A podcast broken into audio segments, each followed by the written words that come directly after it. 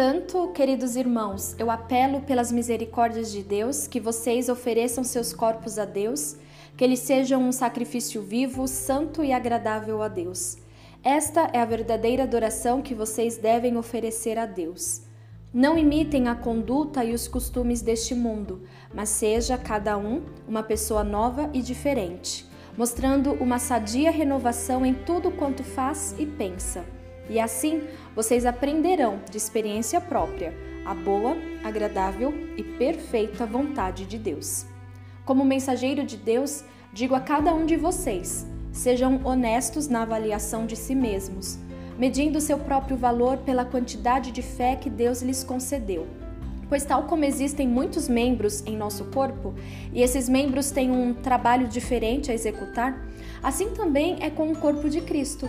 Todos nós somos parte dele e cada um de nós é necessário para fazê-lo completo. Assim, pertencemos uns aos outros e cada um está ligado a todos os demais. Deus deu a cada um de nós dons de fazer bem determinadas coisas, de acordo com a sua graça. Assim, se Deus deu a você o dom de profetizar, então profetize de acordo com a proporção da sua fé. Se tiver o dom de prestar serviço a outros, então sirva bem.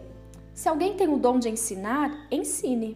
Se é de animar os outros, então anime. Se Deus lhe deu o dom de contribuir, ajude os outros com generosidade. Se Deus lhe deu capacidade administrativa de liderança, então exerça esse cargo com seriedade. Aqueles que levam consolo aos entristecidos devem fazê-lo com alegria. Não finjam apenas amar aos outros, amem com sinceridade. Odeiem tudo aquilo que está errado, coloquem-se ao lado do bem. Amem-se uns aos outros com amor fraternal e tenham prazer em honrar uns aos outros mais do que a si próprios. Não sejam nunca preguiçosos no trabalho, porém sirvam fervorosamente no, ao Senhor. Fiquem alegres na esperança, sejam pacientes na dificuldade e sempre perseverantes na oração. Quando os filhos de Deus estiverem em necessidade, sejam vocês os primeiros a ajudá-los e criem o hábito de ser hospitaleiros. Se alguém os perseguir, não o distratem, abençoem e não amaldiçoem.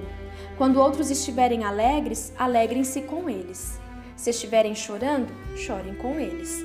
Trabalhem juntos com alegria.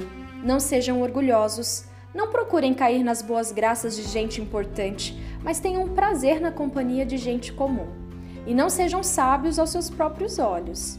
Nunca paguem o mal com o mal. Façam as coisas de maneira tal que todos possam ver que vocês são absolutamente honestos. Não contendam com ninguém. Tanto quanto possível, vivam em paz com todos. Amados, nunca se vinguem. Deixem a ira com Deus, pois está escrito: Minha é a vingança, eu retribuirei. Pelo contrário, se o seu inimigo estiver com fome, dê-lhe algo para comer.